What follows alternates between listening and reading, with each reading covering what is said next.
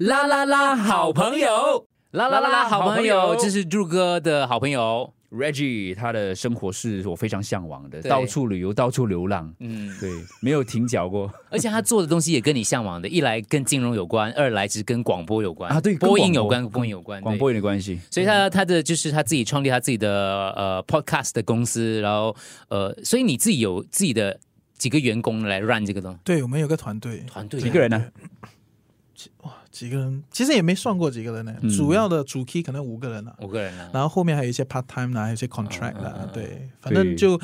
呃前置的东西比较复杂，那前置你就要 in house 嘛，嗯。那后置的一些东西现在也很系统化了，那你就可以往外推了，菲律宾啊几个嗯其他地方，嗯所以他建立他的公司的方式，就是要让自己可以到世界各地流浪，也是不是这样子吗？不是，很多人会觉很多人会觉得说我是因为以这个出发点嗯。来、来来建我的公司，其实是因为我们。前期的时候搞这个播客的时候，就我一个人嘛，嗯。自己就到处去讲一些废话，反正觉得说市场的一些想法有一点太扭曲了，嗯。然后就想分享我自己的概念，嗯。然后渐渐的就越来越多人听到，就觉得说，哎，这个可以搞个搞一个公司。可是，在那段时间其实是 COVID 的巅峰，嗯，那 COVID 的巅峰，换句话来说就没有 office 嘛，你不可以下 office，什么都不可以，那全部就必须要网络。嗯对，然后以这个前提来搞公司的话，那你全部东西都是网络 process，而你你不断的建这家，我我不断地建这家公司的时候，everything 都是要 online 咯。如果把你的脑切开来的话，哈，你觉得哪一部分你真的要切开我的脑？对，如果是有加了如果在前面，对，是哪一个部分受到了哪一边的生活的影响，导致你有今天这样的一个思维模式？你知道我的意思吗？就可能你在新加坡成长，或者是你家里的背景，或者你在深圳那一段时间，或者、或者诸如此类，你去到哪个旅游，会建构出现在你这样子一个价值观。对，其实我穷游了好一阵子，对穷游这一段时间，穷游就是 backpacking 对对吗？对对穷游了好一阵子，然后是第一次是在我在中国工作过后呢，然后我就到了台湾玩一个星期，然后我到了台湾那那那那一次呢，就那个手机没电了，嗯。手机没电过后，那就一整天就没有用的手机嘛，那这是我很久很久下来第一天没有用手机的一整天，然后过后就发现，哎，其实这感觉也不错嘛，然后慢慢慢慢就想啊，那不然我也往下一个地方去，然后我到另外一个地方的时候，我也不带手机，嗯。就是我带手机，可是我没有买，没有买买 SIM Tree- 卡对，没有买嗯 SIM 卡啦，只用 WiFi，所以就一个点到了另外一个点，越南、菲律宾、泰国几个地方下来过后呢，就发现，哎，其实你慢慢看不同人在不同的地方生活，你就发现他们风土人情非常不一样，非常有趣。然后从那个框架来看世界的话，你就发现，哎，这个世界没有对与错，每个人就是不一样的，对，然后就觉得很有趣咯。所以所以要从你为什么会跳去深圳那个跳开始了。嗯，就你你是长期以来住在新加坡的整个环境教育制度底下的嘛？对，是不是对，为什么会决定在二十几岁的时候跳去深圳？二十几岁其实去中国发展，嗯，其实是有一点勇的，对不对？肯定有。是吧？对对，肯定因为那段时间，反正在这边也没有太多的起色，嗯那就有说人生就要轰轰烈烈，那年轻你呢？为什么是为什么是深圳呢？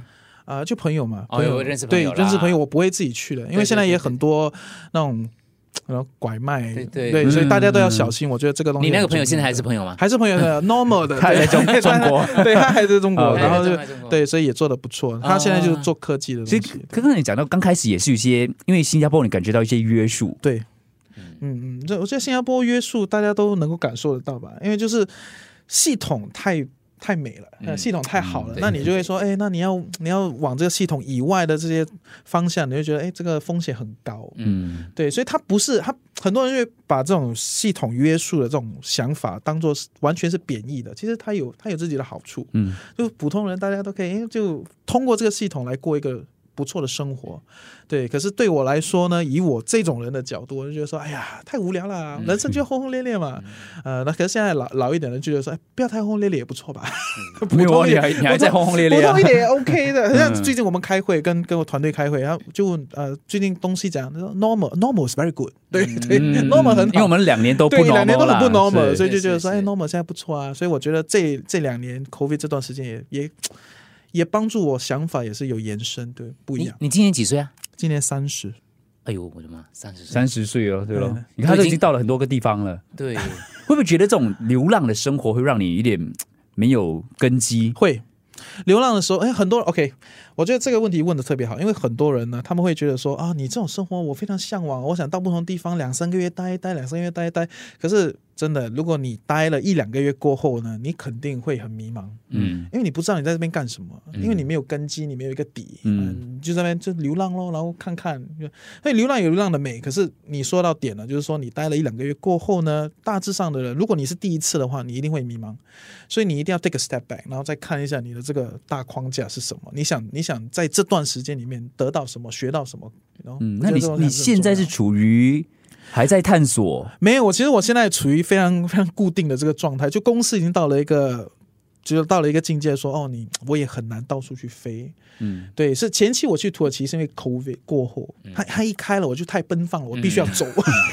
对，所以去那边探索啊一两个月，然后过后这段时间，这个是因为英国那边出了点嗯那问题，就延长了延长了对，所以所以也就是你刚刚说的稳定，就是说你的公司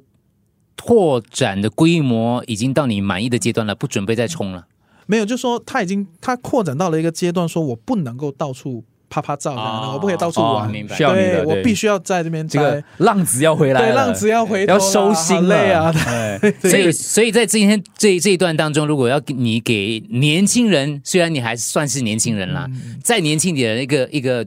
忠告的话，你会给他们什么样的建议呢？我觉得你大概二十岁到三十岁，你就是要敢敢去闯，敢敢去拼。对你不要想着说，因为我觉得很多人会想着说，哦，我想快点赚钱，然后快点退休。我觉得这这来就这个理念非常深嘛。可是你在这段时间，如果你只你只想着赚钱的话，那你很多生活的其他琐事，你会你没有办法去探索它。对我觉得你，我觉得你在二十岁到三十岁这段时间非常好，让你去探索人生的琐事。对，对爱情也好啊，工作也好啊，职场也好啊，朋友也好，当然钱也要也要多管一下，因为嗯毕竟我是，